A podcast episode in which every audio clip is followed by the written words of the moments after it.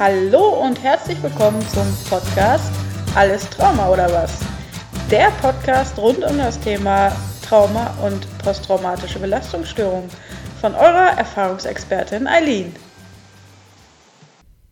Hallo und willkommen zur dritten Folge Alles Trauma oder was? Ich möchte euch heute kurz von einer Fortbildung erzählen, die ich letzte Woche besucht habe. Und zwar war ich in Bremen bei der Körpertherapeutin Luisa Duvenbeck. Und Luisa ist eine Schülerin und, so wie ich verstanden habe, inzwischen auch Freundin von Dami Scharf. Und jeder, der sich ein wenig mit dem ja, Thema Trauma beschäftigt, der wird früher oder später über Dami Scharf stolpern. Denn das ist eine, ja, Therapeutin, die tatsächlich in Sachen Aufklärungsarbeit und ähm, zum Thema Trauma wirklich eine Vorreiterin ist. Und ich habe letztes Jahr im Februar einen Vortrag von Dami Scharf in Bremen besucht und den hat Luisa Duvenbeck organisiert. Und dort lagen dann entsprechend Flyer aus, dass Luisa eine Fortbildung anbietet und zwar für eigentlich im Grunde für Menschen, die mit traumatisierten Personen beruflich zu tun haben. Also das richtet sich an Erzieher, an ähm, ja, an eigentlich alle Personen aus sozialen Berufen, die äh, potenziell mit traumatisierten Personen in Berührung kommen können. Und Aufhänger oder Name der Fortbildung war letztlich auch ähm, Trauma und Nervensystem. Es geht tatsächlich um die oder ging um die körperlichen Zusammenhänge ähm, von Trauma. Und ich habe eigentlich aus zwei Gründen teilgenommen. Zum einen natürlich mein privater Hintergrund, dass ich zu dem Thema mehr wissen wollte. Zum anderen natürlich auch, äh, auch für mich ist es dienstlich gar nicht unrelevant. Ich bin im Nebenamt äh, für die psychosoziale Betreuung von Kollegen bei lebensbedrohlichen Einsatzlagen vorgesehen und ja, aus dem Grunde hat mich das auch mit interessiert und ja, so bin ich am letzten Samstag nach Bremen gefahren. Das, was ich nun für euch von der Fortbildung mitgebracht habe, ist eigentlich eine ganz, ja, leichte Analogie, um Trauma auch besser zu verstehen. Luisa hat sich da wirklich sehr viel Mühe gegeben und äh, ja, ein wirklich gutes Beispiel einfach gefunden, wie man sich ähm, gerade die körperlichen Vorgänge im Zusammenhang mit Traumatisierung vorstellen kann. Und zwar im Rahmen einer kleinen Geschichte.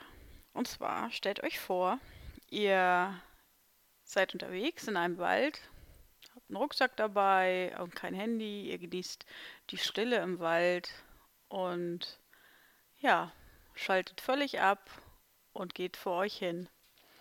Plötzlich hört ihr ein Knacken. Was passiert in dem Moment? Fühlt mal hinein. Ich denke mal, jeder kennt die Situation, dass er sich erschreckt.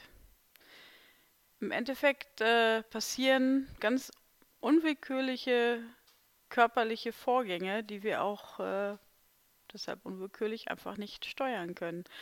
Wir spannen unsere Muskeln an, die Art Schrecksekunde, die man so definieren kann. Und ja, es werden Hormone wie Adrenalin und Cortisol ausgeschüttet, ohne dass wir das irgendwie beeinflussen können. Und gleichzeitig drehen wir uns um und schauen nach, was da geknackt hat. Das alles passiert in Bruchteilen von Sekunden und wir können es gar nicht, äh, ja, auf bewusster Ebene gar nicht so verstehen. Wie gesagt, jeder kennt sicherlich die Situation, dass er sich mehr erschreckt hat und kann das damit ein wenig vergleichen. Mm. In dieser Orientierungsphase, wenn man sich umdreht, im besten Fall stellt man fest, okay, da ist nichts, war ein Hase oder ja, anderes kleines Tier. Der Körper beruhigt sich wieder, Adrenalin und Cortisol gehen wieder zurück, die Muskeln entspannen sich wieder, alles ist gut. Ihr geht weiter den Weg. Es knackt wieder. Wieder ähnliche Reaktion, vielleicht etwas abgeschwächter, aber ihr dreht euch um. Was ihr nun erblickt, ist großbraun und zottelig. Es guckt euch an. Und in dem Moment geht die gleiche Reaktion, die beim ersten Mal noch sehr stark war, wieder los. Adrenalin, Cortisol, die Muskeln spannen sich an, Das sympathische Nervensystem übernimmt die Macht. Und ja, alles ist vorbereitet.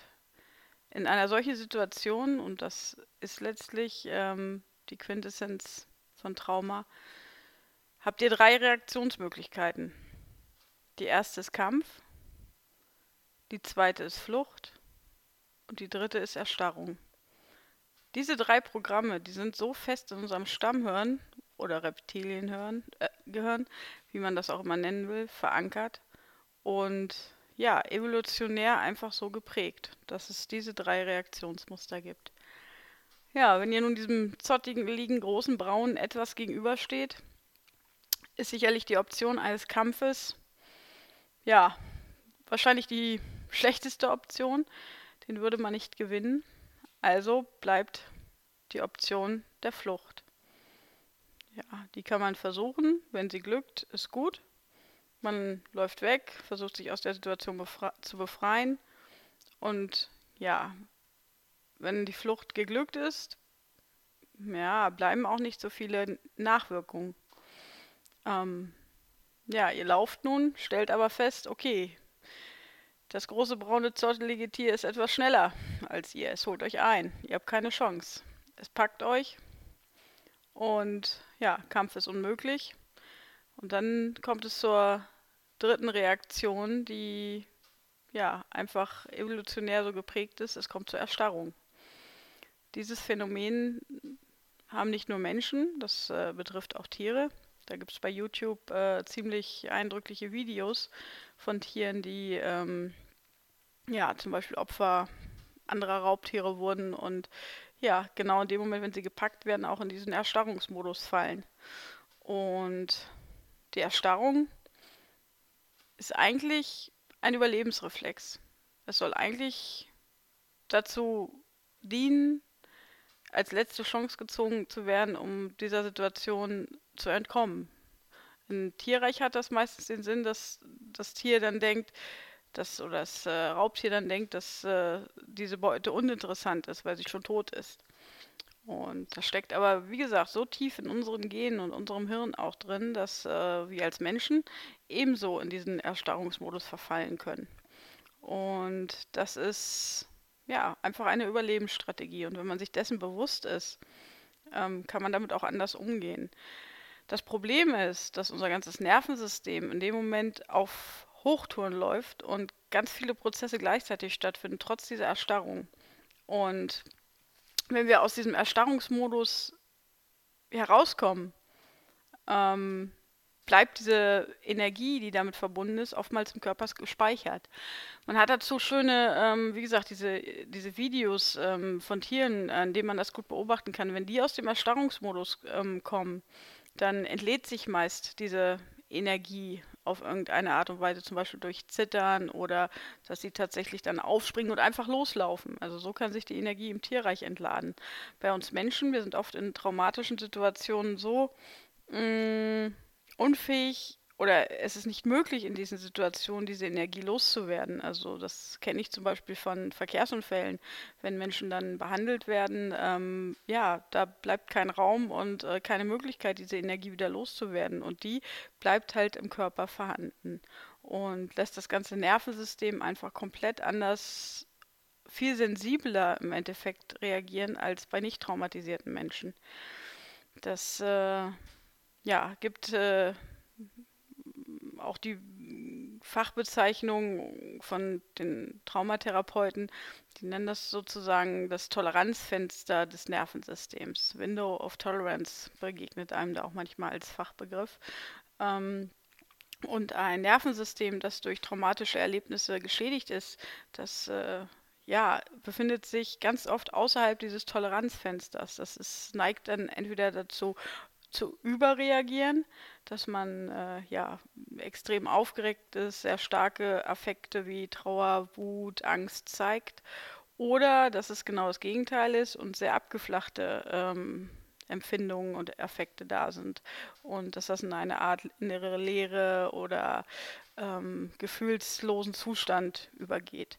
Und äh, ja, sehr schwer traumatisierte äh, Personen befinden sich halt wirklich immer nahezu dauerhaft außerhalb dieses Toleranzfensters. Und ich kann das von mir auch selbst sagen, dass ich es mal in einer Phase meines Lebens gab es auch äh, Zeiten, in denen ich wirklich, ja, doch dauerhaft auch überhalb ähm, diesem Toleranzfenster war. Und das waren keine schönen Zustände. Und die ja, äh, da findet auch jeder seine individuellen Lösungsmöglichkeiten, diesen eigentlich nicht aushaltbaren Zustand irgendwie ertragen zu wollen. Und ähm, da möchte ich jetzt aber auch nicht so sehr ins Detail gehen. Ähm, ja, das ist die kleine Geschichte vom Bären. Und wenn man sich da in diesem Zusammenhang aber bewusst macht, dass diese Reaktion, die man zeigt, einfach auf körperlicher Ebene, ja, ganz normale Schutzreaktionen sind, die uns aber ja im Leben dann begleiten und das Leben entsprechend schwer machen. Das äh, wollte ich eigentlich nur mal mit dieser kleinen Analogie, die Luisa ähm, gewählt hat, auch nochmal deutlich machen und für euch äh, transportieren. Das Schwierige ist eigentlich, dass diese ganzen Prozesse so extrem unterbewusst ablaufen und es wirklich ja sehr, sehr eine fast eine Detektivarbeit ist, da die eigenen persönlichen Reaktionen auch wirklich mal rauszufiltern und zu schauen, ist das jetzt eine normale Reaktion oder ähm, woher kann diese gesteigerte Reaktion, dass man vielleicht außerhalb des Toleranzfensters dann sich befindet, wieso kommt die zustande? Und äh, da vielleicht anknüpfen und, und schauen, ja, was, was, was kann die, die Ursache sein? Ähm, entweder große Angst oder ja, äh, großer Unruhezustände.